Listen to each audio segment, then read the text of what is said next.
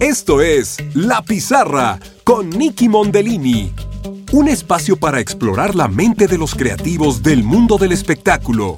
Aquí escucharás interesantes conversaciones con los profesionales de ambos lados de la cámara y el micrófono. Aquí está su anfitriona, Nicky Mondellini. Bienvenidos a un episodio más de La Pizarra. Soy Nicky Mondellini.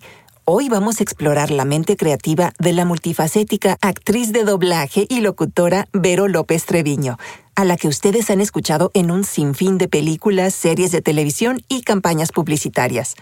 Vero nos abre una ventana hacia el proceso del doblaje en sí y también lo que ha significado para los estudios de doblaje el adaptarse a la nueva manera de trabajar durante la pandemia. Pero antes de seguir con la entrevista, les recuerdo que todos los episodios de La Pizarra están disponibles en la página nikimondelini.com diagonal La Pizarra, donde también pueden descargar gratis el ebook con 10 tips para actores y locutores, valiosos consejos tomados de las entrevistas con los invitados de la primera temporada que seguramente les van a servir mucho en su negocio creativo en el mundo del entretenimiento. Y ahí mismo podrán suscribirse para recibir el boletín mensual de la pizarra. Antes de continuar con la entrevista, quiero hablarles de un recurso fenomenal que pueden usar para crear imágenes de autopromoción en redes sociales, tarjetas de presentación, documentos que pueden guardar en formato PDF o el formato que más les convenga, fondos de pantalla para las conferencias virtuales y muchas otras cosas. Se llama Canva Pro. Con miles de hermosas plantillas e imágenes, Canva Pro te permite diseñar prácticamente todo lo que necesites. Y ahora lo puedes probar gratis por 30 días. Visita la página partner.com diagonal Canva diagonal la pizarra. Este enlace lo encuentras en las notas del programa. Si al final del mes decides cancelar tu cuenta, lo puedes hacer en cualquier momento sin compromiso. Canva Pro tiene muchas herramientas, como la que borra el fondo de las fotos para que puedas agregar el color que más te convenga, o también Magic Resize, con la que puedes reducir o aumentar el tamaño de tus fotos según las especificaciones que necesites. Con Canva Pro puedes diseñar tu propio kit de promoción con los colores, tipografía y logotipos específicos de tu marca, y tendrás acceso a más de 75 millones de imágenes y videos premium. Todo está organizado en diferentes carpetas de diseño que te ayudan a encontrar tus creaciones en segundos. Una vez más, el enlace es partner.com diagonal Canva diagonal la pizarra. Canva es con B. Y en esta página puedes comenzar tus 30 días gratis. Canva Pro es simple, es muy conveniente y confiable. Además, lo actualizan constantemente con nuevas herramientas para que tus diseños impacten y sean memorables. Durante 27 años, Vero López Treviño ha dado personalidad a las actrices y a las marcas más importantes en México y Latinoamérica. Ha sido nominada a varios Voice Arts Awards, que es el premio otorgado por SOVAS, The Society of Voice Arts and Sciences. Fue nominada en 2018 por Mejor Demo Comercial y Mejor Voz en Español para Spot de Televisión, siendo ganadora de esta categoría en 2018. Y en 2020 es nominada por Mejor Voz en Español para Campaña Publicitaria y también en la categoría, en la muy merecida categoría de Trayectoria Sobresaliente o Outstanding Body of Work International Best Voiceover.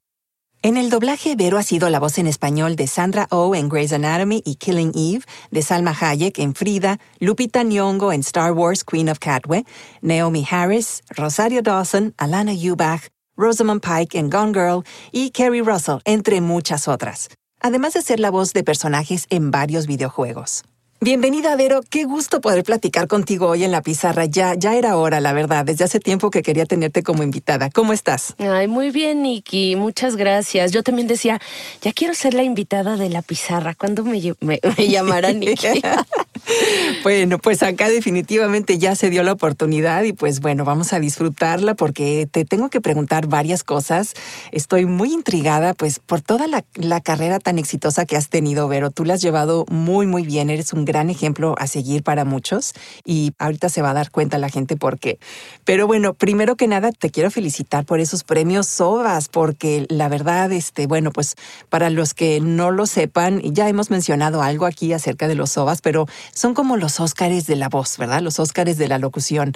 Y en todas las categorías, en, locución comercial, en doblaje, en audiolibros, eh, comerciales de radio, este, y bueno, en este caso al que estás nominada también, que es para, para tu trayectoria, ¿no? El, el body of work. Así que, pues, no, no, no, qué maravilla. Y bueno, nada más quiero hacer la, la, aclaración que este programa lo estamos grabando antes de la premiación del 2020. Por lo tanto, cha, cha, cha, cha, la gente que quiera saber el resultado va a tener que este, pues, seguir a Vero en sus redes sociales para enterarse de, de que fue ganadora, porque seguramente va a ser ganadora. Qué nervios, la verdad estoy emocionadísima. Primero que nada, muchas gracias, porque qué, qué bonitos halagos me das. Te, te agradezco mucho la invitación y, y bueno, la presentación tan linda que me haces. Pues la verdad es que ha sido como una carrera que yo a veces hasta siento que se, que se fue haciendo sola, pero bueno, claro que hay mucho trabajo este, detrás de todo, pero yo creo que es el gran amor que le tengo y la gran pasión que le tengo a este trabajo, que siento que se me ha hecho, pues no, no, no, no siento que hayan pasado 27 años de, en mi trayectoria de la locución. Este, empecé de bebé. wow, naciste con el micrófono en la mano. Exactamente. Hacía sonidos de bebé. No, entonces la verdad es que pues ha sido como muy lindo, ha sido un camino muy, muy lindo. He tenido oportunidad eh, de hacer un poco de todo y de y, y, una de las maravillas de este negocio que es que pueda, que pueda uno elegir en qué trabajar y con quién porque es tan amplio que podemos hacerlo. Exacto, hay, hay para todos, ¿no? Y además cada vez hay más categorías en donde se usa la voz, ¿verdad? Muchísimo más. Wow. Y ahora con los medios digitales, pues ni se diga, la verdad es que claro. tenemos mucha más oportunidad y, y también nos da la posibilidad de aprender eh, a hacer cosas nuevas, ¿no? De refrescarnos y de, y de buscar otras otros caminos, ¿no? Otros Aunque llevemos muchos años. Exacto, y otros géneros que a lo mejor no hemos intentado, pero pues tú has intentado yo creo que ya todos. Pero a ver, vayámonos un poquito al principio porque pues sí. sí, quiero que nos cuentes tu historia, ¿no? Tu camino personal, de cuándo fue que tú descubriste esa pasión por la locución. Pues mira, yo digo que mi primer demo lo hice a los cuatro años. Porque en la casa teníamos una pequeña consolita, bueno, un como tocadiscos de lo que se usaba en esa época, que tenía dos micrófonos y daban toques. Los, los micrófonos daban toques, entonces a mí me gustaba ponérmelos en la boca y que me dieran toques. Y entonces me, me, di cuenta de que se podía oír, ¿no? En las bocinas y empezaba yo a grabar cosas y a decir cosas y cantaba y tal. Y yo le decía a mi mamá, mamá, graba mi voz, grábame la voz pero yo no sabía que mi mamá ya me estaba grabando. Entonces un día pues me encontré estas cintas, porque eran todavía en cassette, me encontré estas cintas y dije, wow, todo lo que hacía yo a los cuatro años, ¿no? Este, cuatro o cinco tal vez, en algunos casos porque ya leía y contaba cuentos y pues hice todos los géneros de la locución en esa, esa edad. Wow.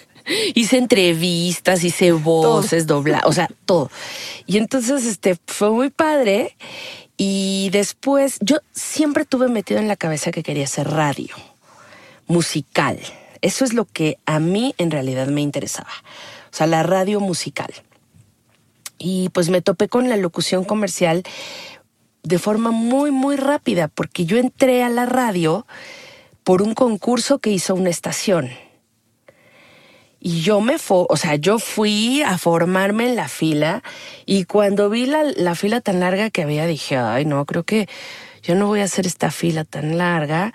Entonces le hablé a una amiga que trabajaba en Televisa Radio y me dio la entrada a la, a la empresa y por ahí yo me metí a las cabinas y grabé mi casting. Bien lista, ella, bien lista. dije, no, ya no voy a hacer esa fila. y entonces, este, pues yo les estuve llamando, que ahí es donde sí creo que, que entra un factor que es muy importante, que es pues el de la persistencia, porque yo a ellos les llamé y les llamé y les decía, ya escogieron, ya tienen a la voz, este, y bueno, yo creo que de- habrán dicho, ay, qué pesadilla. A ver, y ahí no, no te bloqueaban Exacto. WhatsApp ni nada, ¿no? Pues era la oficina de ellos. Este, y entonces era como, a ver, ya búscala, pues, ¿qué grabó la niña? No, pues yo tenía 23 años. Y este, y, no menos, 20. Y entonces, este, pues me buscaron y me recuperaron ahí de una grabación y así fue como yo entré al grupo de los finalistas para ese Ah. programa de radio. Wow. Y finalmente gané y finalmente me quedé con ese programa. Fíjate que qué interesante de veras lo que dices es tan importante que es la persistencia, paciencia y persistencia, ¿no? Porque pues uno puede descorazonarse muy rápidamente, como tú dices, bueno, pues hay mucha gente y, y no, y a lo mejor pues ya no me llamaron, hice la prueba, ya no supe, no sé qué. Eh, pero hay, hay ocasiones donde uno sí puede estar hablando y hay ocasiones donde pues no, no, no vale la pena, ¿no? Pero en este caso, este, qué bueno, y fue tu entrada y, ahí- y ahí se pudo muy bien ver. eh, pues que, que, que eso era lo que tú querías, ¿no? O sea, tú, tú fuiste tras de ello y lo fuiste consiguiendo, así que, bueno, pues definitivamente Sí. te resultó bien. Y Sí, que- fue una época muy linda porque pasaron muchas cosas. Yo, pues en mi familia nunca ha habido nadie que se dedique a nada de los medios, a nada. Esa iba a ser mi siguiente pregunta, que si, si, si estabas tú siguiendo en, en los pasos de alguien de tu familia, pero entonces fue, un, fue una cosa que tú fuiste la pionera de eso en tu, en tu familia. Fíjate que sí. Y ahora tengo un sobrino que también quiere ser locutor y digo, ay, qué chistoso. O sea, pues así yo creo que es algo que se trae. Pero no, no, en mi familia nada. Lo que sí hacíamos en casa, eh, mi mamá era así implacable con eso. Teníamos un concurso de declamación en la, en la escuela en la que estábamos. Te diría yo que de oratoria a lo mejor hubiera sido más fácil, pero este era de declamación. Y entonces mi mamá así se soltaba en cualquier fiesta y en cualquier lado y nos decía, di tu poesía. No, mamá, por favor, no, no, no quiero decir la poesía. Di la poesía. Aquí con tu tía, di la poesía. Y entonces nos hacía decir la poesía.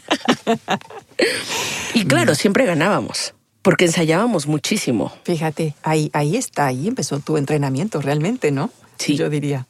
Y Sí, ya para ti, tú sientes que eso ya fue a la hora que, pues, que empezaste a ver libretos y que te tocaba hacer diferentes cosas, narraciones y todo, pues ya, ya para ti era un, un terreno conocido, ¿no? Porque tú ya, ya empezaste a saber lo que es la disciplina de estar ensayando y de estar viendo y dándole un- una razón de ser a cada libreto que tienes, ¿no? Claro, y a cada palabra, porque en la familia de mi mamá varios tíos declamaban, ¿no? Mm. O eran como afectos a, a este tipo de, de narraciones que se usaban mucho en los 70s, 60s. Había el declamador de América y tal. Entonces, pues a mis tíos les gustaba eso y les encantaba oír que la sobrina declamaba. Este, y sin duda, pues tuvo que ver, porque el concurso finalmente sí era irte a parar enfrente de todos los papás de la escuela y decir la poesía, con los tonos, con la voz colocada, con, o sea, todo, me, me, me explico. Y claro que sirve, o sea, todo, yo, yo, bueno, yo soy de la idea de que todo lo que uno aprende en la vida sirve. Claro. Todo, sirve para algo. Todo te sirve, todo te sirve. Y bueno, si esa entrada fue en radio, eh, ¿cuánto tiempo estuviste ahí antes de empezar a, a explorar lo que es el doblaje? Pues yo en radio estuve seis años, pero no fue antes, fue casi todo al mismo tiempo. O sea, yo te podría decir que como en un mes hice todo. O sea, en un, o sea, en el mismo mes que entré al radio, entré a la universidad. A los dos días de estar al aire me buscaron para un comercial y me quedé y lo grabé. Y como a los dos días fui a hacer un casting a una agencia de locutores que en esa época tenías que ir personalmente a grabar. Y ahí conocí a alguien que me recomendó a alguien y fui a hacer un casting para un estelar de doblaje. Pero es que ahora lo veo y digo, pero ¿cómo? O sea, ¿cómo es posible? Yo no tenía la preparación. Pero bueno, yo era muy intuitiva y, y también reconozco que dije mentiras porque me dijeron, oye, este, ¿tú has hecho doblaje? Y yo, sí, sí he hecho. Claro, por supuesto. ah, claro, sí. Entonces, ¿puedes hacer una prueba? Sí. hice la prueba y que me quedo. Wow. Entonces fue como en una sola semana, máximo dos, yo ya había hecho doblaje, comerciales, radio, había entrado a la universidad, tenía una estela, o sea, era como, ¿qué pasa? O sea, fue una época pues muy emocionante. Y muy productiva. Y muy productiva. Sí. Y a partir de eso, pues tuve oportunidad de desarrollarme en muchas cosas al mismo tiempo. La verdad es que me, me felicito de no haber dejado la universidad. En ningún momento lo consideré. Pero bueno, la vida me puso en una posición pues difícil, en un punto, porque pues recién entré a la universidad. Empecé a hacer todo esto que te cuento. Y al poco tiempo mi papá muere sorpresivamente y pues nosotros por situaciones económicas se complicó todo y entonces pues yo no tenía con qué pagar la escuela. Y dije, pues me voy a tener que salir, ni modo. Y una prima a la que nunca volví a ver, solo la vi para que me dijera, tú puedes pedir una beca porque murió tu papá como un seguro. Entonces me dan este seguro en la universidad y yo puedo seguir estudiando. Y desde luego no consideré nunca dejarlo porque pues era perder esa oportunidad del 100% de beca. Entonces, pues todo pasó así al mismo tiempo. Fue como... Pero fue increíble porque me, pues me forjó, me, me, me obligó a, a ser muy asertiva en mis cosas y, y encontrar mi camino y también explorar un poco otras cosas, ¿no? Entonces, pues fue, fue muy interesante. Bastante interesante. Y ahí estaban todos los elementos para que empezara a funcionar todo, a caer todo. Tú tenías una idea muy clara de que de lo que querías hacer, ¿verdad?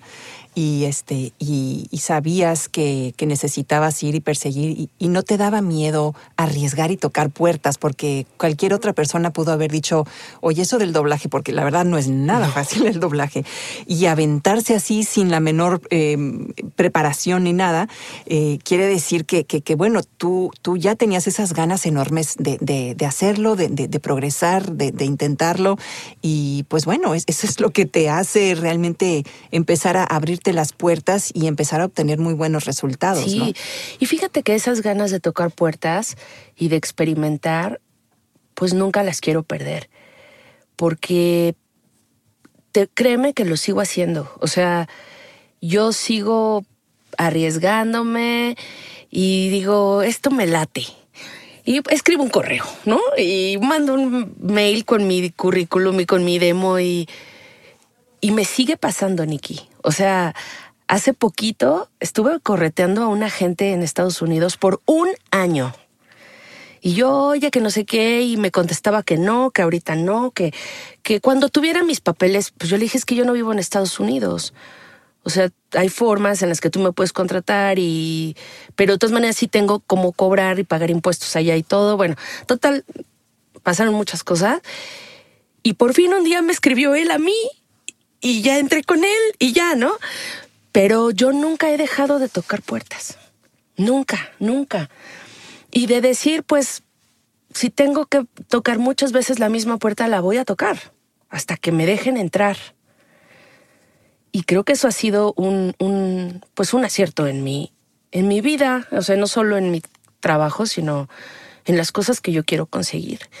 Y para mí eso es muy importante comunicarlo porque debemos tener una gran tolerancia a la frustración si nos queremos dedicar a algo de esto, ¿no? O sea, hay que ir a tocar la puerta. Hay que ir porque, pues sí, además de que, bueno, audicionamos y pues hay muchos rechazos y todo, pero eso no quiere decir que, es, que, que, no seamos lo suficientemente buenos, simplemente quiere decir que hay que seguir tocando las puertas que son para nosotros, donde las oportunidades van a estar ahí, pero hay que seguir con, con esa perseverancia y con la preparación también eh, y, seguir al pie del cañón, ¿no? Y, y, pues bueno, cuando tienes esas metas bien establecidas, pues lo logras, ¿no? Lo logras definitivamente. Sí, ha sido, ha sido un lindo camino, la verdad.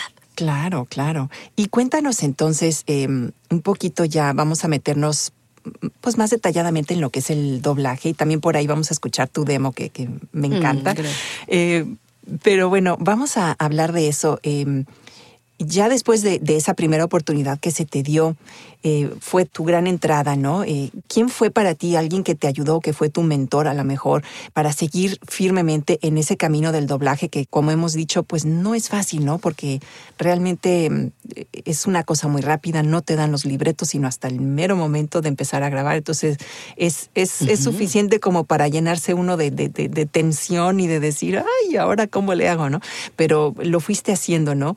¿Cómo fue para ti ahora sí ya esa formación adentro del doblaje? Bueno, la primera persona que, que me dio oportunidad, o sea, yo podría decir que mis dos mentores más importantes en esto fueron sin duda alguna Raúl Aldana y Gabriel Kobayashi.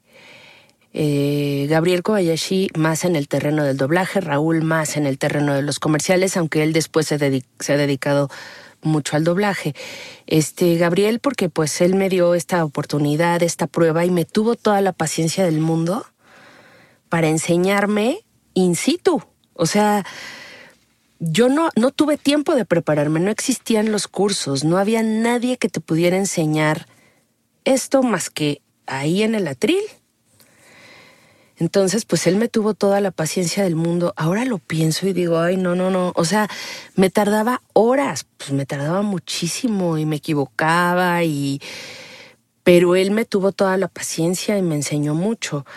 Y bueno, pues Raúl, que ya tenía también mucha experiencia en el área del doblaje, pues también me ayudó y, y me enseñó como mucha técnica de la locución. Y no solo eso, o sea, creo que más, más que el la técnica para hacer las cosas, eh, el cómo tiene uno que asumir el trabajo, cómo debe uno de comportarse eh, y cómo ser un, profesional. Porque yo me acuerdo que, que, Raúl me decía, es que pues va a llegar un momento en que vas a ganar buen dinero. O sea, ten cuidado con eso. Y me decía, no vayas a ser una doblajista no te conviertas en una doblajista que dobla cualquier cosa, que hace cualquier proyecto, escoge tus proyectos. Este, piensa muy bien qué futuro puedes tener en esto, en aquello. A mí me ayudó muchísimo su consejo.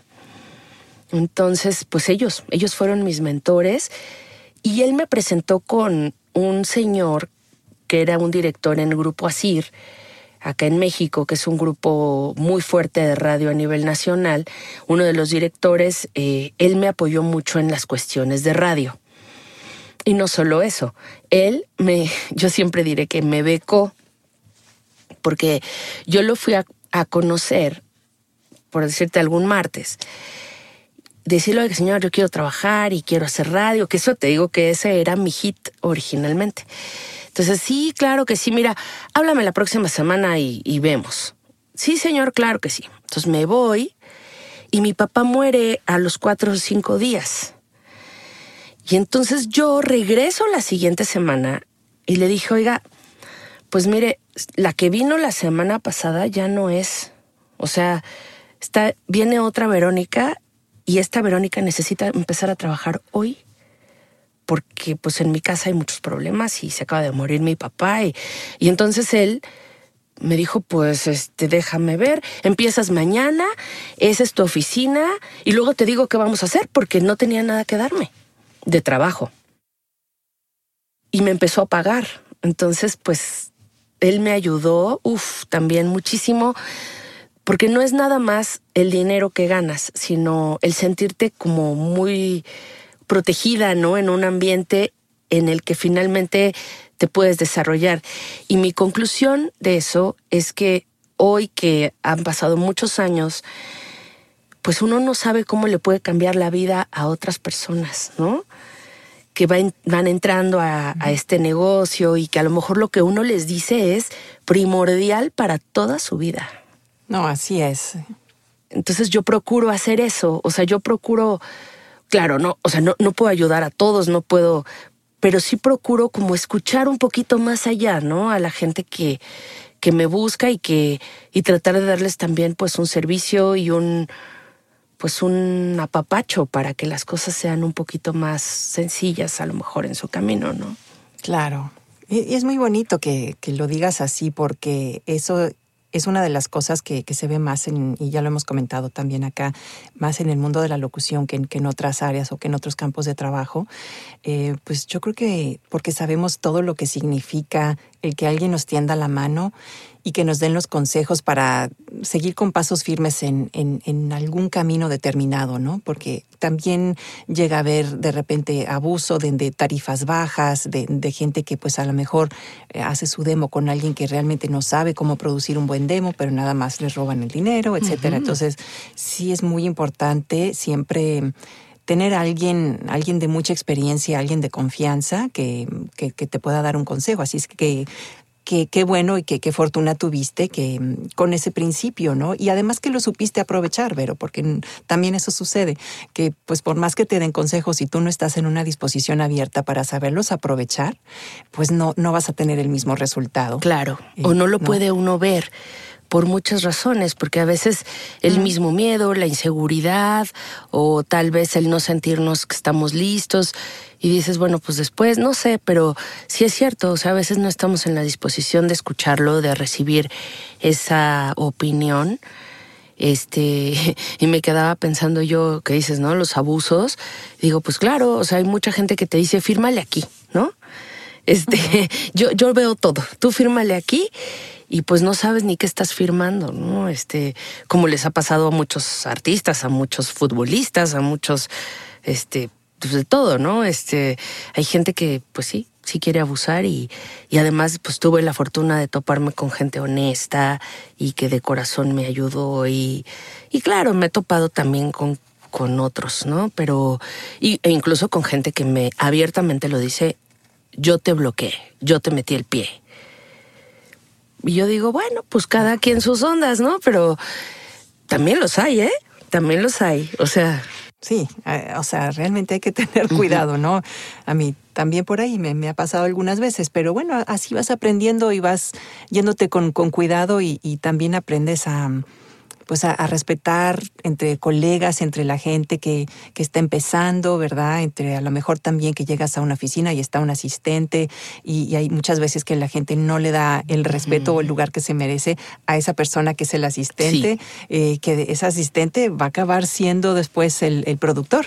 Entonces, porque todo el mundo empieza por un lado. Claro, sí, que darle el, el lugar y el respeto a todos para que, pues más vale ser bien recibido. ¿No? ah, no, sí, sí. Pero pues eh, yo quisiera poner ahorita un poco de, tu demo del doblaje para que la gente se dé cuenta porque pues, obviamente va a reconocer cuando, cuando lo escuchen, ¿no? Entonces, bueno, vamos a escucharlo. Hey, a ver todos por aquí. Coyotito calladito. coyotito calladito. Soy la combinación de todos los campos cuánticos del universo. Ahora lo llamamos el Seminario del Yo. Nuevo nombre. Sobrevivió a la caída de Cybertron y ninguna rebelión muere de verdad hasta que el líder es vencido. Así que ¿en dónde está? Hay que ir a la Tierra. Escucha bien, Sonic. Tu poder no se compara con nada que yo haya visto. Significa que alguien siempre lo deseará. Si algún día te descubren, usa uno. Jamás pares de correr. ¡Ya vete! ¿Añade el filtro de distorsión de la realidad? Me encanta. Recuerden, vean a la cámara, ¿está bien? Riley es la cámara. Maquillaje, retírense al aire en 5, 4, 3. Olvida la integridad artística. Has hecho mejores que este y harás más. Pero pase lo que pase, has levantado a los demás. Los has hecho sentir pasión por sus ideales. Es una metáfora, Pinky. Ves a Mod Breyer como roca, pero Mod lo ve como gema. Aunque tú solo veas su monotonía, no puedes ver lo feliz que él hace a Mod. ¡Listas para enloquecer! ¡Damas y caballeros! Una mujer. Davy se enamoró. No, no, no, no, no. Yo oí que se enamoró del mar. Misma historia, diferentes versiones, y todas son ciertas. Y el reloj comienza a correr. Meticulosamente montas una escena del crimen, con suficientes errores para dar pie a la duda. Por esto es que hemos venido. Para ofrecértela. Un extranjero se sienta en nuestro trono. ¡Han Solo! A Skywalker en persona. Estás de nuevo en este embrollo, ¿eh? ¿Qué es esto? La bestia de nunca jamás. Cuando el cometa lo despierta de su hibernación, construye sin parar cuatro torres de roca. No comemos crema de maní. Necesario. ¡Está tapada! Luis, por favor, no. Ya publicó cinco nombres en la red. Solo era cuestión de tiempo. Revelará cinco agentes más todas las semanas. Una especie de juego sádico. Gray, Tapley necesita una línea central. Hazla. Lo siento, no entiendo. Inserta una aguja bajo la subclavia para que reciba medicamento y no se muera. Línea central. Pero yo... Fiona, ¿abres el mío primero? Es... es el de enfrente. Pero miren eso. ¿Y eso qué es? Es un recoge popó. Y el crestado chino ultra seguro de sí es Giuseppe. Antes de que preguntes, sí, soy un perro real. Esconde el dedo. ¡Qué feos están! ¡Quédense ahí! Manejar una base de datos es esencial para el crecimiento de cualquier tipo de negocio, pero sobre todo para las pequeñas empresas. Ahí es donde un CRM te puede ayudar. Monday.com es una plataforma de CRM o Client Relationship Management con la que puedes manejar tu base de datos para tener toda la información relevante de cada uno de tus clientes de manera práctica y ordenada, lo que te ahorra muchísimo tiempo y optimiza el desarrollo de tu negocio.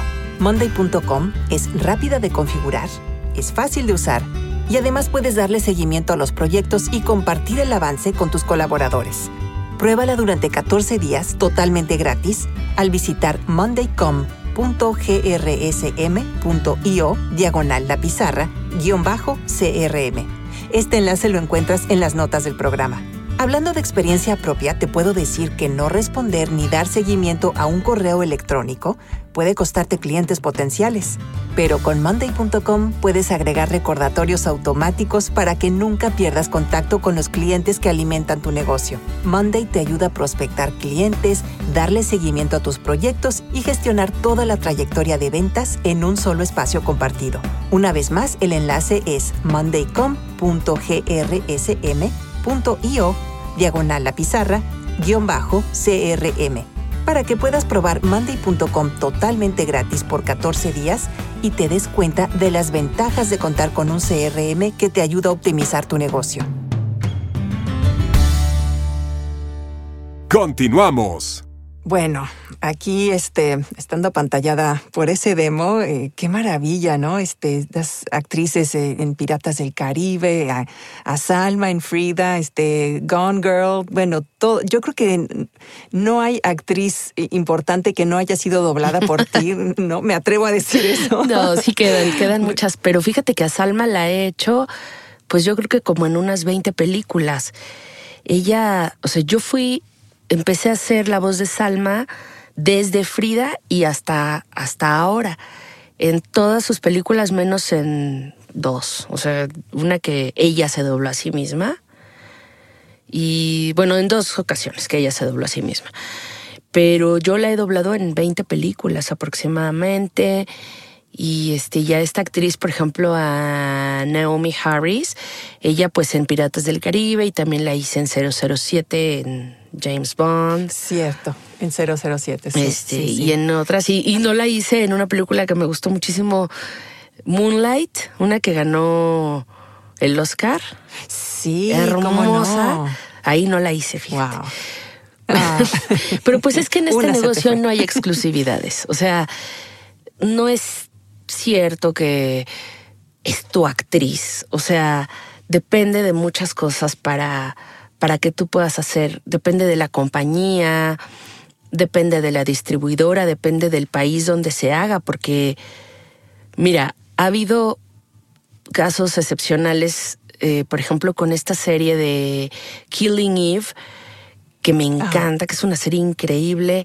La protagonista es Sandra Oh, que es la misma de Grey's Anatomy, ¿no? Pero ella, este, toda la serie la doblaron en Colombia. Y alguien, afortunadamente, levantó la mano y dijo, este, oye, pero esta actriz la hace Vero López Treviño. Y entonces, pues tuve la fortuna de que me buscaran a mí para hacer solo a, e, a esa actriz. Todo lo demás ya estaba hecho en Colombia. Entonces fue un gran golpe de suerte, pero no siempre pasa. No siempre sucede. No siempre te, pues te dejan a tus actrices. Incluso hay empresas que dicen, ahí ya, mira, grábalo con esta persona, con otra, que pues también son muy buenas y, o que ya las han hecho en otras películas y, y vámonos, ¿no? Entonces agradece uno que, que nos tomen en cuenta para, pues para, para seguirlas haciendo, sí. Sí. ¿Y cómo fue tu, tu, preparación también, pues, en actuación? Porque realmente lo que haces es, pues, no nada más es el estarles dando la voz, sino que tú tienes que interpretar todo. O sea, tú, tú estás metida ahí en la situación, en, reaccionando y haciendo exactamente todo, pero en el momento es una cosa instantánea. Entonces, e, e, es, es una, una preparación también impresionante, ¿no? Que, has tenido. Entonces, eh, ¿hiciste también cursos de, actuación aparte o fue todo con, con eh, los directores de doblaje? Fue principalmente con directores de doblaje. Tomé, eh, bueno, algunos talleres como el del profesor Caballero, que él tenía una técnica muy especial que, que daba este curso aquí en México. Él ya falleció, pero bueno, de los mejores que se han dado y este y tomé pues varios cursos de manejo de voz, pero realmente yo no soy actriz. Eh, y los directores, pues son los que me han ido llevando de la mano y, y a mí me súper encanta eso. Y yo siempre... dicen que ahora, bueno, ante tanta oferta, es fácil perder la calidad de lo que se hace, ¿no? Entre las prisas y este y, y que hay mucha oferta. Y yo sí soy de las que les dice a los directores, exígeme, ¿no? Porque hay gente a la que no le gusta, por ejemplo, que lo hagan repetir una cosa, una frase, este, y hasta que no queda así como el director quiere. Y entonces a mí me encanta trabajar con los directores exigentes porque hasta que sale el tono que ellos quieren, yo estoy tranquila. Y a mí me encanta trabajar así. O sea, a mí me gusta mucho trabajar a lo máximo de la exigencia y, ha servido. Y es que solo así, y solo así creces, ¿no? O sea, sí. porque realmente si siempre haces lo mismo, si siempre estás, eh, no sé, como que llegando hasta, hasta cierto punto, o sea, y, como que te atoras, te atascas eh, en, en cierto nivel, pero sí lo, lo, importante es no tener miedo a, a, esos errores que siguen sucediendo, no importa el nivel de, de profesionalismo o los años de experiencia que uno tenga. Claro, todos vamos a seguir cometiendo errores y, y, vamos a seguir eh, necesitando eh, de la guía, este, de, los directores, ¿no? De, de, la gente que, pues, que tiene más experiencia que nosotros, que nos puedan seguir dando. Entonces, es un, eh, cada quien pone un poco, pero, pero sigues avanzando, sigues aprendiendo y el no sentirte como que, ah, bueno, si yo ya tengo 30 años de profesión, pues a mí nadie me va a tener que estar diciendo cómo hacer las cosas, ¿no? No, esa es como una, una mentalidad muy negativa que no te va a llevar a ningún lado, ¿no? Y, este, y lo bonito de esto es que siempre uno puede seguir creciendo y, avanzando. Entonces, eh, pues, y, tienes razón, ¿no? Ah, la verdad es que es muy, muy bonito trabajar con gente que, que te lo exija, con directores que, que, no se conformen nada más, porque hay ciertos directores que trabajan con actores ya muy famosos y, y sienten como que una pena de, tenerles que pedir las cosas. Exacto. ¿Verdad? Y mira, eso me hace pensar en el asunto de los, pues del, de la autodirección versus eh, bueno, que ahora es lo más común, ¿no? Ahora tenemos que trabajar solos y nos tenemos que autodirigir y tenemos que aprender a escucharnos. Pero nunca está de más que alguien más escuche lo que haces, porque van a escuchar algo que tú no, seguro no estás oyendo, ¿no? Entonces eso te da la posibilidad de ampliar tu espectro de, pues, profesional. Eh, en el caso, por ejemplo, de los coaches de voz o de los eh, directores de demo, de los directores de casting, ¿no? A mí me gustaría tener un director de casting 24 horas disponible para mí, para que me dijera cómo quieren ese casting, ¿no? Pero es increíble tener pues una referencia, que alguien más te diga, oye, estás haciendo muy igual esto a esto, o está muy agudo y acá también muy agudo, y que tú digas, ah, sí, sí, cierto, sí, cierto, no me estoy dando cuenta, ¿no? Sí, sí, así Ayuda es. muchísimo. Ah, no, sí, eso sin duda. Y este, hablando de, de hacer las cosas y autodirigirte, bueno, por ejemplo, en el doblaje, yo quiero regresar a lo del doblaje porque ahorita, sobre todo con el COVID, eh, que los estudios han tenido que cerrar, ¿no? Este, a lo, a lo mejor algunos ya están abriendo, pero eh, hay varios que han tenido que grabarlo, hacerlo desde casa. Y tú, bueno, tienes un, un estudio que recientemente eh, has hecho en tu casa que está muy bonito, Hmm. tecnológicamente y todo está precioso tu estudio. Eh, ¿te. ¿Te ha tocado hacer eh, doblaje ya en, en tu estudio? Sí, sí, la última temporada de Killing Eve la hicimos aquí, Ah. ocho capítulos. eh, y bueno, varias películas y de todo. Este, digo, yo tengo muchos años grabando Star Wars Lego, que hago a Mascanata, que es de Star Wars. Y este, ya lo hemos hecho aquí también y todo. Eh, sí, es una locura y la verdad es que pues antes era impensable, ¿no? O sea, que quisieras doblaje en otro lado y el director en otro lado, además de que era imposible, con, o sea, no existía la tecnología para hacerlo, ¿no? Cierto, cierto. O Y sea, era impensable porque era imposible. Sí, así es. Pero ahora, este, pues la verdad es que considero que se tiene un muy buen resultado, ¿eh? ¿Y cómo es eh, dentro de eso? ¿Lo haces a través de una plataforma tipo Source Connect o ISDN o eh, para que la señal de tu micrófono ya llegue directamente al estudio de ellos o lo grabas tú por tu lado y luego le mandas los audios? Les llega directo a ellos. Ah. Eh, la plataforma se llama Session Link. Ah, Session Link, sí. Session Link. Y por un lado te mandan el video y por otro lado te conectas con ellos para, para la parte del audio. Y pues igual que ahorita están funcionando muchas plataformas, o sea, tú configuras para que el audio salga por tu micrófono, tu interfase y este y les llega directamente a ellos y, y en sync. Tiene un pequeño delay, pero funciona perfecto y el director está en otro lado y estamos viendo todos lo mismo. Wow.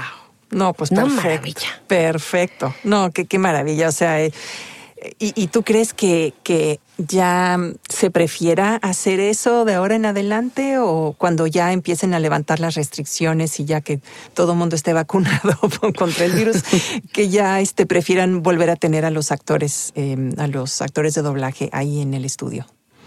Yo creo que sí es importante que estemos ahí, pero también depende mucho de los proyectos, porque por ejemplo tal vez una narración de un documental o de un programa de tele y que no requiera tanta actuación y tanto sync, este, pues probablemente sí se puede seguir haciendo a distancia. Ahora, hay un tema muy interesante con respecto a la confidencialidad de los proyectos porque pues hay películas, o sea, yo digo, no puedo decir ahorita cuál, pero está por salir una película que pues no nos podían mandar el material porque es confidencial, porque es un lanzamiento y no puede ese material estar en manos de tanta gente, porque si ya de por sí el tema de la piratería es muy delicado, Claro, claro. pues así más. Entonces, este, hay proyectos que sí se van a tener que seguir haciendo en estudio. O sea, yo fui al, al estudio dos o tres veces en pleno COVID, eh, digo, con todas las medidas, porque la verdad el estudio tomó todas las medidas y, y demás, pero ese sí se tuvo que hacer ahí, porque pues no pueden, no pueden compartir el material, sino pues pierden mucho, ¿no? Cierto. Sí, sí, ahí ni modo, ¿no? Y además te hacen firmar cosas que tú no vas a estar divulgando, ni hablando, ni nada. Todo súper, súper seguro. Y así tiene que ser, se tiene que proteger todo el material. Exacto, y como ahora hay tantas plataformas que lógicamente pues no son 100% seguras porque antes eran muy caseras tal vez o muy vaya no no eran tan no se manejaba tanta información de forma remota pues no preocupaba tanto, pero ahora pues sí, entonces no pueden mandar ese material y hay que ir al estudio. Entonces yo creo que yo creo que el tema del estudio se va a seguir haciendo. Claro, por supuesto. No, y además muy rico poder ver ahí a tu director al lado tuyo, ¿verdad? Ya está tus cuates. ya tus cuates y todo el mundo. Claro, por supuesto. Y, y bueno, cuando tú trabajas en casa, platícame un poquito cómo es tu vida familiar, ¿no? Porque tú tienes hijos y todo. ¿Cómo ha sido esta cuestión para ti de llevar tu vida profesional junto con la vida familiar, con las exigencias de tu trabajo, ¿no? Pero pues al mismo tiempo tener que estar ahí para atender a tu familia. Sí. Ay, pues mira, digamos que yo pensé que yo ya estaba acostumbrada a trabajar en casa, pero pues no tenía yo este espacio eh, insonorizado, ¿no? Entonces, pues para mí al final ha sido una gran ventaja tener una puertita que cerrar y un ratito desconectarme de allá afuera y, y a veces hasta no me entero de un montón de cosas que pasan, que tocan la puerta y que dejan un pedido o cosas de ese tipo, ¿no? Pero para mí ha sido pues muy bueno y complicado porque, bueno, además de que este tema de la pandemia nos tiene mal y o sea, ya son muchos días, entonces luego se me olvidan las cosas. Ya no sé si se la dije a alguien en una videollamada, en un mensaje, en un voice note. O sea, que digo, ya te lo dije, y entonces se lo digo tres veces a una persona y cero veces a otra, ¿no? Pero independientemente de eso, eh, pues fuera del ruido, que a veces, o sea, aunque es un espacio insonorizado, pues hay ciertos ruidos que sí se siguen metiendo, ¿no? Como pues vibraciones o a lo mejor este, ciertas frecuencias, pues todavía se cuelan em, acá. Pero me parece que ha sido una gran ventaja porque he logrado aprovechar mucho más el tiempo en vez de estarme eh, desplazando. Desplazando, claro, a otros estudios. A otros estudios, pero hay muchos distractores. Entonces creo que se compensa un poco la pérdida de tiempo en el tráfico con los distractores de casa, porque pues hay que coordinar ciertas cosas, ¿no? Como la señora de la casa que se convierte uno, este, y, y, distrae, distrae mucho. Pero sin duda, el distractor número uno de la vida para mí hoy es el WhatsApp. Sí, es impresionante. Es impresionante. ya no me gusta tenerlo en la computadora porque distrae muchísimo. Por lo menos ya aprendí a mutearlo. Entonces ya no lo oigo y lo oigo y lo oigo, pero este, eso creo que ha sido difícil, ¿eh? esta comunicación nueva. Aunque ya usáramos el WhatsApp, pero ahora es otra comunicación. Exacto, sí, son todas esas notificaciones que recibimos y no solo de WhatsApp, ¿no? De muchos lugares que dices, bueno, porque por un lado no quieres, eh, digo, apagas notificaciones, ¿no? A mí me ha pasado, apago notificaciones y me pongo ahora sí ya de lleno a trabajar, ¿no? Este, hacer cosas, no quiero que me interrumpan cuando estoy grabando las entrevistas del podcast, silencio todas las notificaciones y después voy y me enteré que pues me había yo perdido de una u otra cosa o que me estaban buscando para un casting, no sé qué, dices, bueno, ¿qué, qué hago? Dios mío. Entonces te la tienes que pasar ahí, este, pues bloqueando y desbloqueando las notificaciones, este, ¿no? Sí, sí, es fuerte. Sí. Eso ha sido fuerte. Eh, los distractores de casa, pero bueno, este, pues me parece que tenemos un trabajo maravilloso y privilegiado porque podemos seguir haciéndolo y, y ha sido de las industrias que no ha cerrado y al contrario, ¿no? Parece que tomó un, auge, importante porque muchas empresas tienen mucho que comunicar. Sí, y ahora se está haciendo todo a través de e-commerce, a través de todo plataformas digitales, y entonces por eso ya la, demanda para, para, las voces que narren todo y que, den ese mensaje, pues eh, ha, aumentado, ¿no? Así que, y, últimamente yo lo siento más a partir de, te podré decir, como de junio para acá. Antes de eso hubo como un, un bajón de todo porque era pues por la incertidumbre que todo cerró, nadie hacía nada, nadie trabajaba. Entonces, poco a poquito, hasta que empezaron a ver hacia dónde se iban a ir o cómo iban a solucionar el asunto, entonces ya empezó ahora sí a subir todo poco a poquito y, ya empezaron a haber muchas más oportunidades para, para locutores, ¿no? Sí, y sobre todo que parece que, bueno, nos dimos cuenta que esto no iba a ser de cinco minutos, ¿no? Entonces. Así es. Tuvimos que encontrar otros caminos, como ya sabemos, de nuevas alternativas para trabajar. Exactamente, sí. Eh, háblame un poquito ahora acerca de los videojuegos, porque esa es eh, otra industria que también ha tenido un auge impresionante, ¿no? Ay, sí, me encantan. ¿Cómo fue que, empezaste con, con eso de los videojuegos también? Pues fíjate que muchas empresas de doblaje empezaron a hacer videojuegos. Eh, entonces, pues si ya trabajabas ahí, como que te, te, empezaban a invitar a los a las pruebas y a los bancos de voces. Los videojuegos al menos a mí no me ha tocado que haya tantos castings. A veces sí, pero pues ya te escogen como del banco de voces, ¿no? Y este, me encanta hacerlos, me fascina. Hay una cosa interesante con respecto a los videojuegos. Mucha gente cree que hacemos un doblaje como tal. Ajá. Y no. O sea, nosotros solo vemos pues la forma de onda, eh, la gráfica pues de la, de, la frase o de la idea en el otro idioma, que casi siempre ha sido para mí en inglés, pero supongo que habrá en otros idiomas. Y esa es tu referencia y tú tienes que grabar tu track con la misma duración del inglés y la misma intención. Okay. Pero nunca ves a tu personaje. O sea, nunca ves a la, a la mona que después los que juegan, los gamers, lo están viendo. Sí, sí, Tú solo ves el audio, digamos. O sea, si, eso se puede decir así, la, la gráfica del audio. Entonces, pues tú te vas, ensayas una vez y grabas, ensayas una vez y grabas, y así.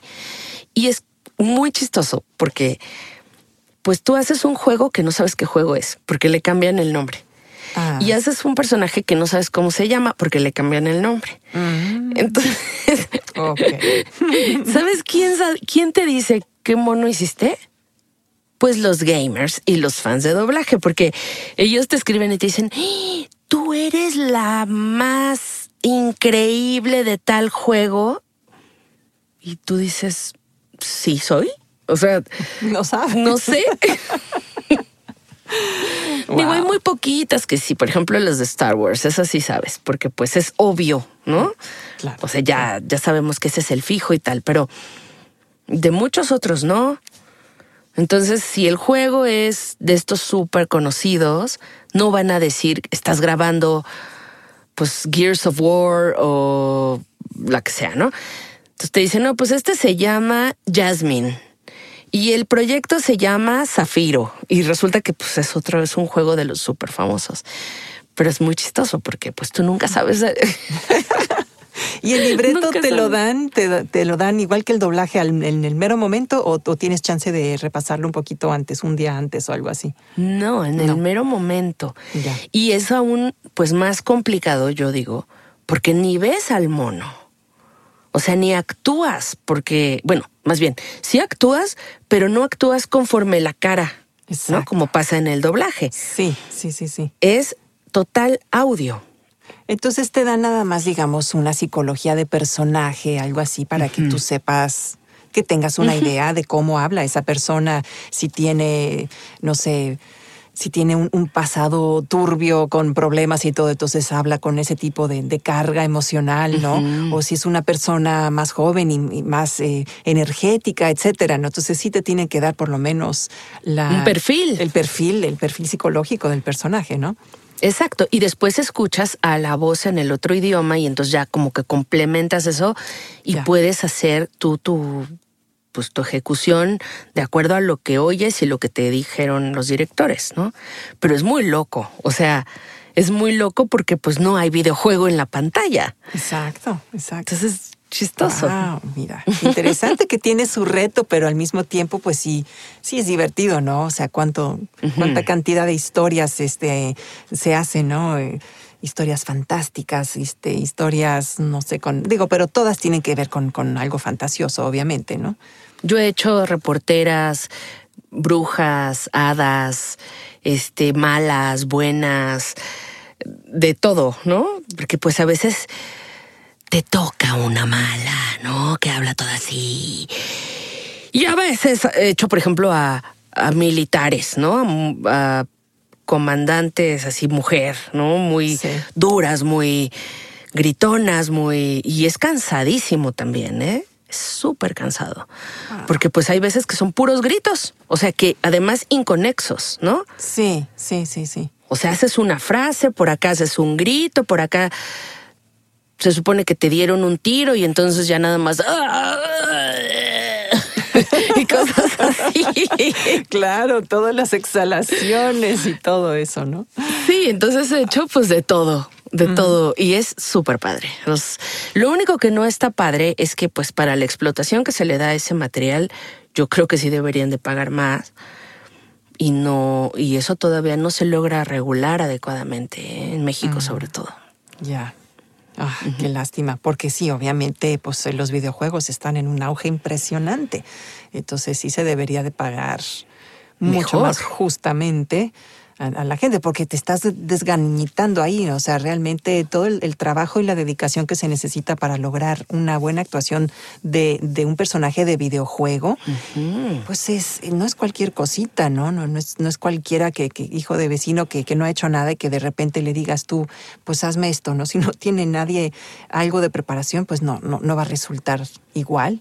Y eso. Y el uso, el uso de ese material, porque pues es en en todas las plataformas, es para siempre, es este, y bueno, ¿cuántas veces venden el juego? ¿No? O sea, millones. Exactamente. Millones. Sí. Y bueno, pues tú no vuelves a cobrar regalías ni nada de nada por eso. Entonces creo que en eso pues sí tiene que mejorar y tiene que regularse Esperemos que lo logre porque pues el doblaje no lo logró. el doblaje no lo ha logrado. Sí, es, esas son cosas que se han visto ahí, ¿no? Con ciertos sindicatos en México, con la ANDA, por ejemplo, ¿no? Se ha tratado de, de, meterlo y de regularlo. De, y con la ANDI, ¿no? También, ¿no? Que, que es la Asociación Nacional de Intérpretes para, pues precisamente para pagar regalías y todo. Pero este, no. Muy pues, difícil. Muy, muy difícil. Sí, qué lástima. Pero bueno, pues digo, y es tu trabajo y te, y te gusta y, te emociona, este, pues bueno, adelante y a seguirlo haciendo, ¿no? Pero. Pues sí. Pero bueno, con, con la esperanza de que llegue eso a cambiar en algún momento. y este, ¿y cuál es el reto eh, que más grande que al que tú sientes que te hayas enfrentado en tu carrera, ya sea de locución comercial o de doblaje, o si quieres no sé, cómo que identificar uno en, cada uno de, esos géneros, pues adelante, ¿no? Pero ¿cuáles han sido esos retos? Bueno, uno sin duda es, ha sido, bueno, sí ha sido la pandemia, ¿eh? O sea, si voy del presente hacia atrás, porque creo que tuve que aprender muchas cosas de golpe, sobre todo en materia técnica. O sea, el poder manejar yo sola el estudio, ¿no? Y grabar y concentrarme en mi locución y ver que no esté saturado el audio y ver que no hagan ruido allá afuera y, o sea, todas las cosas que ha implicado, porque Mira, te cuentan la historia de que hay que hacer tu estudio, ¿no? Entonces ya tú pones tu estudio y compras la computadora y tienes los monitores y dices, ¿cuál será el mejor micrófono? Y compras el micrófono y tienes unos audífonos. Ajá, pero algo que nunca piensas es que tú te tienes que sentar a operar el equipo sí lo hacía. Pero el ritmo, cuando estás trabajando con un cliente conectado, no es, no es igual. O sea, cuando tú te autodiriges, si te equivocas, lo peor que puede pasar es repites todo y ni modo. Y... Pero con un cliente ahí y que te dice, ah, me gustó la 1, la 4, me las puedes editar, me las mandas en en WAV y te espero aquí, las escuchamos y luego me mandas la 3 y la 2, pero con el final de la 1. Y es como en ese momento resolver todo, ¿no? Sí. Ese ha sido para mí un gran reto. Wow. Wow. Porque bueno, tienes que afinar mucho el oído. Tienes que conocer muy bien el equipo este técnico con el que estás trabajando y no porque pretendamos eh, sustituir a los ingenieros de audio porque pues no tenemos esa algunos sí, pero yo no, o sea, no tengo esa especialidad.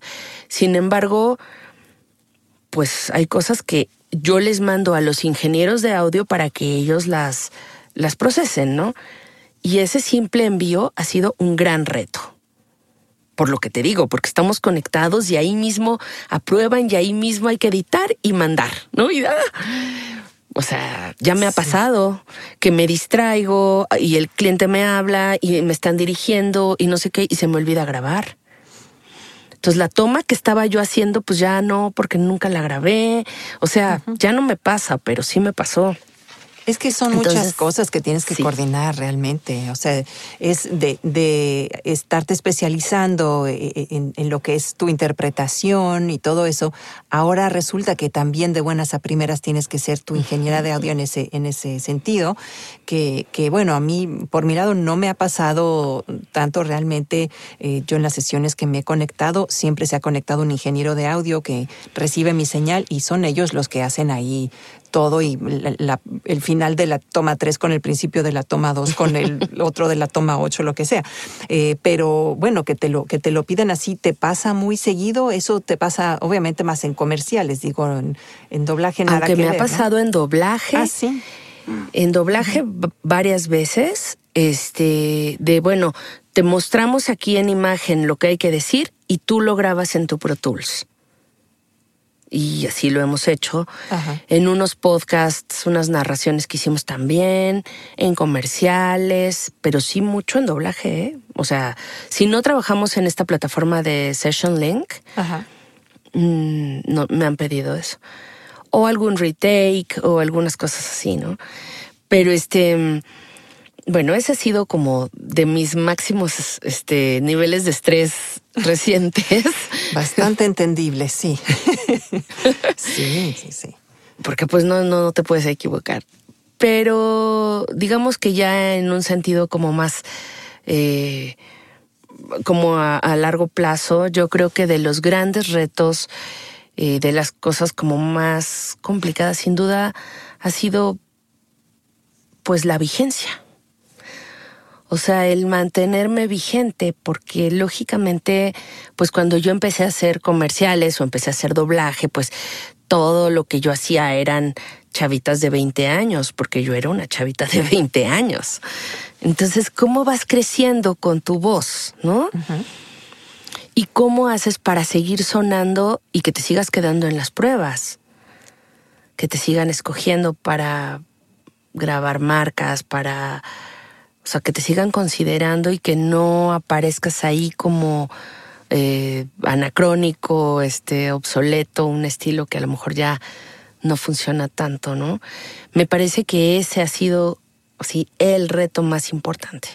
El, el poderme mantener vigente a pesar del paso de los años, porque bueno, la experiencia te ayuda para, pues para desarrollar mejor tu trabajo, pero habrá que considerar que siempre vas a ser nueva para nuevos clientes. Exacto. O sea, siempre va a haber alguien que no te conozca y siempre va a haber alguien a quien no le gustes y habrá a quien le encante y así. Entonces, pues como poder irte ganando esos likes virtuales de la vida, pues tenemos que hacer mucho, ¿no? Este, esta segunda chamba que digo yo que es bueno, chamba, trabajo, para los que no sepan, este, este segundo trabajo que tenemos, que es el cuidar nuestras redes. Y qué bueno que lo mencionas. Te iba yo a, mencionar a ti eso porque tú lo has manejado muy bien. Em, tuviste ya el tino de hacerlo y no nada más las redes, sino en sí cómo manejas tu marca. Desde que yo te conocí este, en el 2016, ¿verdad? Y en, Atlanta. Siempre me pareció algo muy, muy bonito, muy interesante cómo lo haces también eh, que es, es, algo que no has dejado, que constantemente estás haciendo, estás cambiando, estás creciendo, estás reinventándote, ¿no? Y, y, estás ahí punta de lanza, eh, buscando este, las mejores maneras de promoverte, te haces unas fotos mm, divinas, este, muy, muy bonitas. Entonces, eh, eso lo cuidas mucho, pero este, ¿cómo es que te fuiste dando cuenta que tenías que, que llegar a eso? y, y, pues el tino para ir encontrando también gente que, que te ayude y te apoye en, en ese desarrollo Bueno, yo me asesoré de un chico que súper experto, muy joven, muy, muy joven, súper experto en temas de redes y específicamente en LinkedIn. Y él, pues yo lo contraté como dos años y me ayudó, aunque él, fíjate, él no me ayudaba a generar los contenidos. Él solo me decía qué teníamos que, cómo teníamos que comunicar y opciones. Pero entonces yo tenía que contratar a alguien más que hiciera el video, por ejemplo, ¿no? Y que ya todo esto que él me decía como en teoría, yo lo pudiera aplicar en algo muy concreto. Entonces, ay, pues, o sea, si es, si es otro lado del trabajo que, pues que no estábamos acostumbrados a hacer. Bueno, que antes ni existía, ¿no? Cierto. Y sí hacías tu mercadotecnia y todo con los clientes, pero ahora pues es un proceso creativo que a mí en lo personal me gusta mucho y por eso me involucro tanto. Pero si hay que invertir tiempo, dinero, cabeza, este, involucrar otras, a otras personas, someterlo casi casi que a focus group, ¿no? Para que a ver cómo lo ven.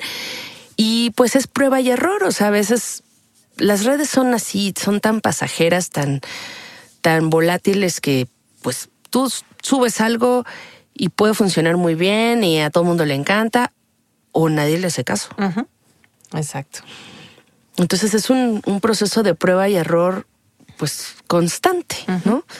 De pronto pues vas a fallar en varias y luego pues le pegas en unas y, y a mí me gusta ese proceso, ¿eh? me gusta que pues ver como qué, qué jala, qué gusta, qué... Sí, es interesante. Y estás, ahora sí, dinos todas tus redes para que la gente te pueda seguir en todo eso que haces, porque la verdad es muy bonito, ¿no? Ay, qué linda, gracias. Pues mira, este, en todas mis redes estoy como arroba Vero Voiceover, o sea, si Vero Voiceover con V, y este prácticamente en todas. En algunas, este, por ejemplo, en YouTube tengo dos cuentas, entonces a veces te va a mandar a una u otra, pero entre ellas están vinculadas. Y ahora, este, bueno, que también eh, das clases, ¿no? Este, también haces voice coaching. ¿Eso lo haces em, nada más en congresos? ¿Lo haces este, ya más estructurado en, clases privadas? ¿O cómo es? Pues he dado, o sea, doy algunas en clases privadas, no tantas porque no me da tiempo. Sí tengo alumnos muy específicos, porque además soy muy distraída, entonces siento que si doy muchas clases, ya luego se me va a ir la onda de qué dije acá y qué no dije. Y te digo que más con la pandemia que se me olvida que estoy diciendo. Este, entonces, mm, me gusta trabajar como de forma pues muy, muy dedicada. O sea, al alumno que, que elija, ¿no? Te digo que son pocos, o sea, uno o dos a la vez, pero no más, porque pues además como sigo haciendo locución, doblaje y de todo, pues no, no puedo no, no, hay, tiempo. para todo eso. Y mis redes, y la casa, y los hijos, y la pandemia. Entonces hago pues poco coaching, en, o sea, muy elegido, pero me gusta mucho trabajar a fondo con, con mis alumnos. Ahora en el Congreso de Voice Masters 2020 eh, tuve la oportunidad de dar un taller sobre naturalidad de la voz y nos salió muy bien, estuvo muy padre, el grupo divertido, este, todos muy colaborativos, me encantó y bueno, pues me escribieron todos por su lado, fue muy chistoso, pero todos los alumnos que tuve, oye, no das clases y no das clases y entonces pues yo lo que creo es que tengo que dar como a grupos porque así personalizado es difícil, me, me resulta difícil en cuestiones de tiempo, pero sí, me gusta y aprendo, aprendo muchísimo. O sea, de pronto hay alumnos que de verdad sorprenden, o sea, que tú crees que les estás enseñando y no, ellos te están enseñando a ti. Porque además, pues uno tiene algunas ideas y, y de pronto surge alguna pregunta o alguna opinión que dices, tiene razón.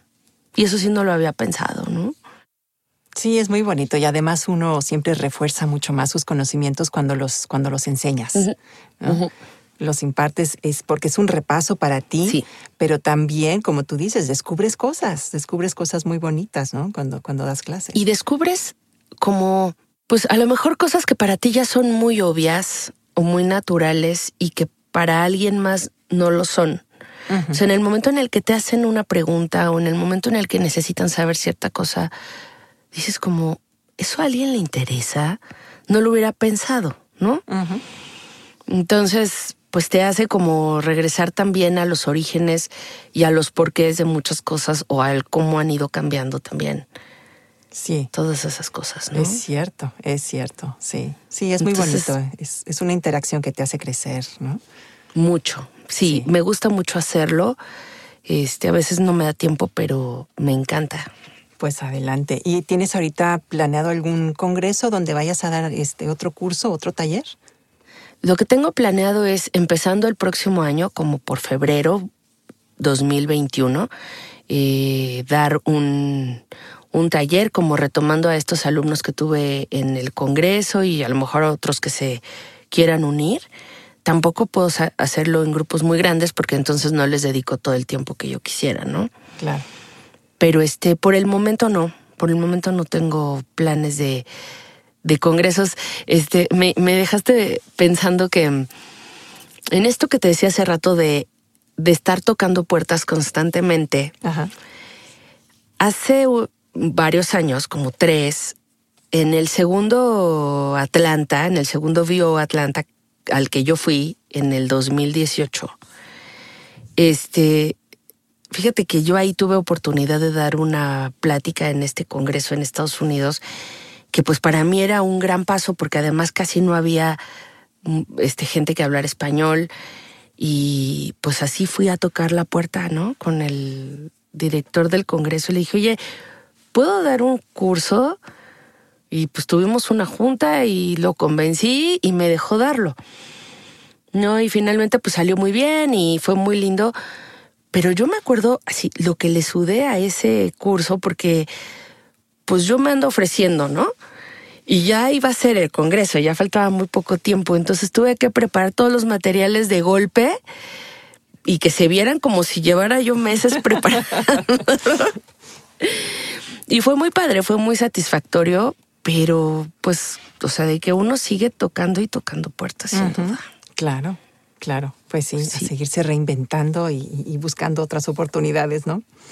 Sí. Así es, así es. Pero pues, ay, te agradezco tanto que, me hayas dado este espacio para platicar aquí de, tantas cosas tan interesantes eh, que, bueno, pues espero que hayan tomado nota todos los locutores, los, los que quieren ser actores de doblaje.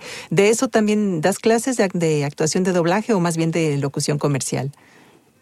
Más de locución comercial, mm. sí. De doblaje no, nunca he dado porque no soy directora. Mm. Entonces me parece que no tengo las tablas suficientes, o sea, para hacerlo sí, pero para enseñarlo no. Ya, ya. Entonces prefiero que los profesionales eh, completos lo puedan hacer en ese terreno. Eh, pero bueno, sobre todo en locución comercial, en narraciones, en promos, eh, dirección de demos, eso he estado haciendo últimamente, dirección de demos. Y bueno, me gusta porque me involucro mucho con, con todos y me gusta que queden súper contentos y súper satisfechos. Entonces, pues la verdad es que todo brinda una nueva oportunidad de aprender y pues yo no, no le digo que no a nada porque uno nunca sabe por qué camino se va a ir. Exacto, no, definitivamente. Y pues qué, qué interesante, ¿no? Estaremos muy pendientes de ver hacia dónde sigues creciendo y aumentando y abriéndote esos caminos. y también se puede ver en, tu página web, ¿no? Que es locutora.com.mx, ¿no? Ajá, esa es mi, página en español y mi página en inglés es verovoiceover.com. Ah, perfecto, perfecto. verovoiceover.com que ahora ya las voy a renovar y todo, pero ya las tengo separadas en inglés y español, este, pues para que cualquiera las pueda ver y lo que necesiten, pues ahí me pueden escribir y yo con mucho gusto les contesto. Perfecto, de todas maneras también lo voy a poner en las notas del programa, igual que, que cómo te pueden encontrar en redes sociales. Claro que sí, claro que sí, Nicky. Muchas gracias por la invitación. Eh, muchas gracias por la oportunidad de, pues, de dejarme abrir un poco de mi vida eh, como profesional de la voz. Luego parece que es como que no, que no tenemos toda esta historia detrás, ¿no? De buscar el trabajo, de, de hacer cosas adicionales a solo la voz de una marca, ¿no? Este, hay todo un, un cúmulo de actividades que, pues como cualquier otro trabajo, este, hay que hacer, empezando por lo administrativo, la cobranza, el contador. Oh, sí, son muchos temas. Los contratos, este, los depósitos, o sea, todo eso pues también es parte, ¿no? Entonces, este, pero pues amamos este trabajo y, y yo estoy muy agradecida por, como te decía, por seguir en esta industria y por seguir eh, vigente de alguna manera para poder eh, innovar y buscar caminos nuevos, ¿no? Entonces, pues estoy a la disposición para lo que necesiten. Ah, pues muchísimas gracias. Bueno, pues amigos, ya saben, Vero está dispuesta para escucharlos, para que ustedes le, escriban, síganla en redes sociales, porque bueno, todo lo que escucharon aquí a modo de consejo, pues es invaluable y este, y vale la pena que sigan eh, el camino de Vero, cómo se va transformando, todo lo que va haciendo, porque pues hay, hay para rato, Vero, tienes, tienes ahí un largo, largo camino con toda tu innovación que, que estás haciendo constantemente. Y pues bueno, te deseo la mejor de las suertes. Ya estaremos al pendiente de esos OVAs, de esos premios de Voice Arts Awards. sí, vamos a ver qué dice el destino y yo te deseo lo mismo a ti, Nikki porque yo sé que hacer un podcast y el trabajo que tú realizas pues también implica una preparación, una disciplina, hay que abrir el espacio en la semana, ¿no? Que a veces parece que no lo tenemos y para poder hacer una entrevista bonita, completa y bien planeada como la que me regalaste el día de hoy. Así que muchas gracias. A ti, Vero, pues eh, un, un, abrazo muy fuerte, que sigan esos éxitos y este, pues bueno, estaremos muy pendientes de todo lo que vaya surgiendo. Gracias por acompañarnos en un episodio más de La Pizarra con Nicky Mondellini. Esperamos que hayas disfrutado la entrevista. Escúchanos la próxima semana, donde seguiremos explorando la mente de los creativos en la industria del entretenimiento. Nos encantaría recibir tus comentarios y likes en Apple Podcast. Recuerda que puedes escuchar La Pizarra también en Pandora, Spotify y Google Podcast. No olvides suscribirte para recibir los nuevos episodios. Si te gustó este podcast, compártelo libremente en redes sociales. Puedes encontrar este y otros episodios en www.nikimondellini.com diagonal la pizarra.